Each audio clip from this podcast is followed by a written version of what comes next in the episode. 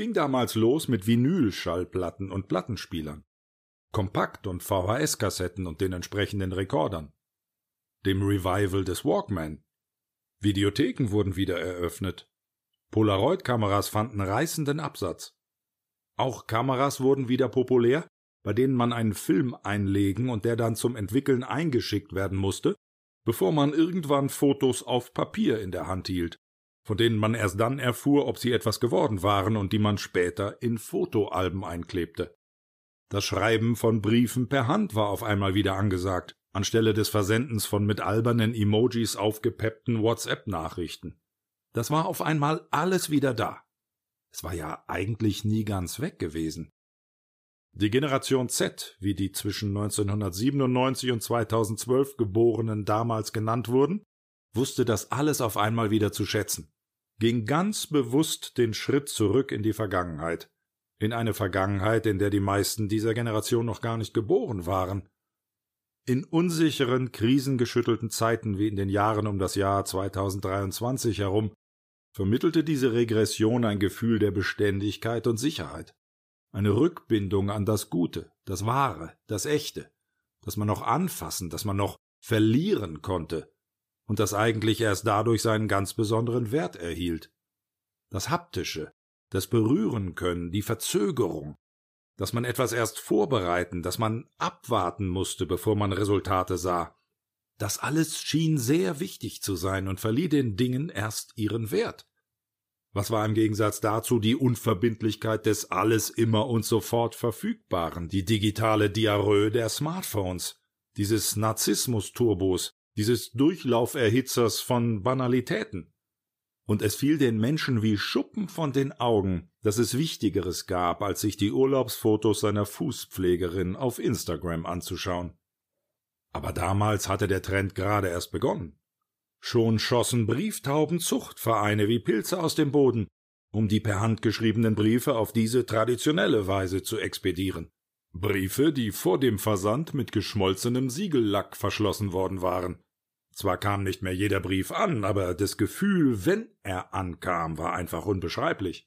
Retro at its best. Kurz darauf offerierten die ersten Fluglinien ihren Service mit nur einem Piloten und unter Verzicht, sowohl bei Start als auch bei Landung, auf den Einsatz von Fluglotsen. Ganz genau wie damals in den Anfangstagen der Fliegerei. Wer auf diese Art und Weise reiste, dessen Chancen standen 50-50, dass er lebend wieder nach Hause zurückkam. Auch das war Teil der Retro-Bewegung und plötzlich wieder angesagt. Versprach es doch ein vielfach intensiveres Urlaubserlebnis im Vergleich zu den Wegwerfurlauben der Billigflieger die nach der Jahrtausendwende zur Norm geworden waren. Auch wenn so ein Retroflug um ein Vielfaches teurer war, so konnten sich die Retrofluglinien vor Buchungsanfragen kaum retten. Sogar Postkutschen kamen wieder in Mode. Der Retro-Trend is your friend, prangte auf T-Shirts und Hoodies. Damit war der Trend endgültig im Mainstream angekommen.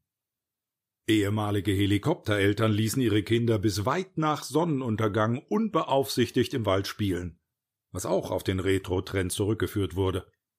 Sicherheitsgurte und Airbags wurden aus den Fahrzeugen entfernt.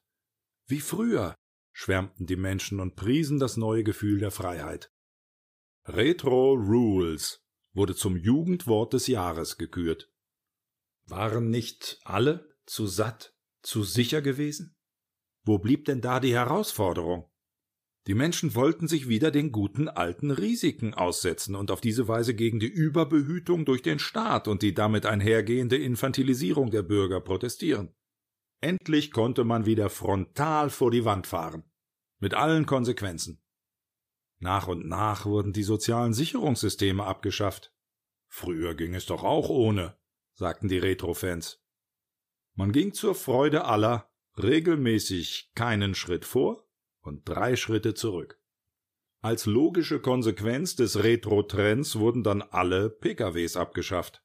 Stattdessen kamen je nach Geldbeutel ein, zwei, drei oder vier Spänner in Mode. Auf diese Weise wurde der Schnelllebigkeit der Moderne eine Absage erteilt. Immer mehr Menschen schlossen sich diesem Trend zur Entschleunigung an. Mittlerweile war es ja viel mehr als nur ein Trend. Es war nichts weniger als ein Paradigmenwechsel. Mensch, Genau wie früher raunten sich die Überlebenden zu. So schön. Die meisten Versicherungsgesellschaften gingen pleite. Die Menschen wollten wieder die Verantwortung übernehmen und mit den Konsequenzen ihrer Handlungen zu leben lernen. Vollkasko-Mentalität war out. Der Retro-Trend ließ sich nicht mehr aufhalten.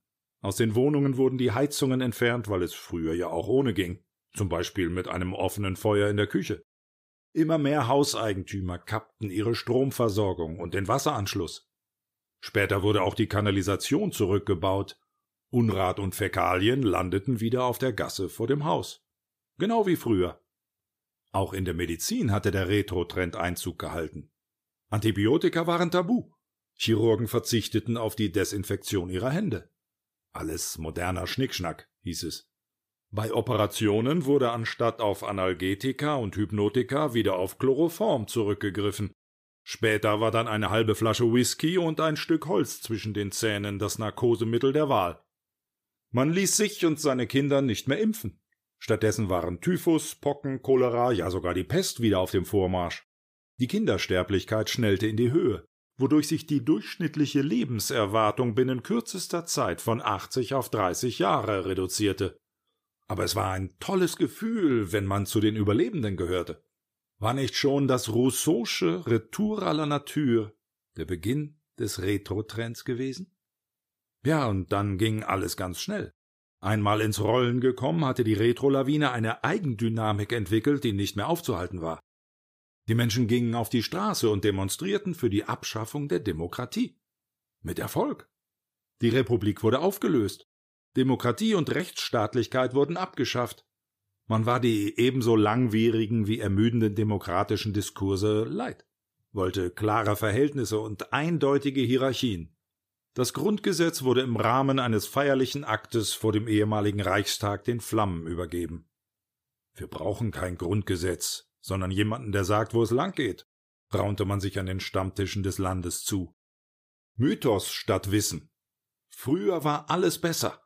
Und Retro ist Zukunft, skandierten die Anhänger der Retro-Einheitspartei, deren Mitgliederzahlen rasant in die Höhe schossen auf ihren täglich stattfindenden Kundgebungen. Eine Opposition gab es schon lange nicht mehr. I love Retro war das am häufigsten tätowierte Tattoo das unter Rückgriff auf die besonders schmerzhafte traditionelle Maori-Tattoo-Technik unter die Haut getrieben wurde. Alles Retro eben. Berlin wurde in Retrograd umbenannt. Und nach einem kurzen, aber intensiven Umweg über die Diktatur wurde eine bundesstaatlich organisierte konstitutionelle Monarchie eingeführt. Endlich hatte Deutschland wieder einen Kaiser. Nach guter alter Tradition eroberte man Kolonien, und quetschte diese aus wie Zitronen.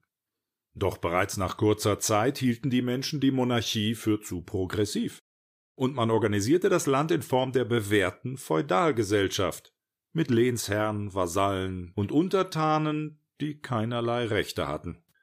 Ein Seufzer der Erleichterung ging durch das Land. Man atmete kollektiv auf. Längst war auch die Reformation einkassiert, und der Katholizismus wieder für alle verpflichtend in seinen Status quo ante eingesetzt worden. Kurz darauf wurde die Todesstrafe wieder eingeführt.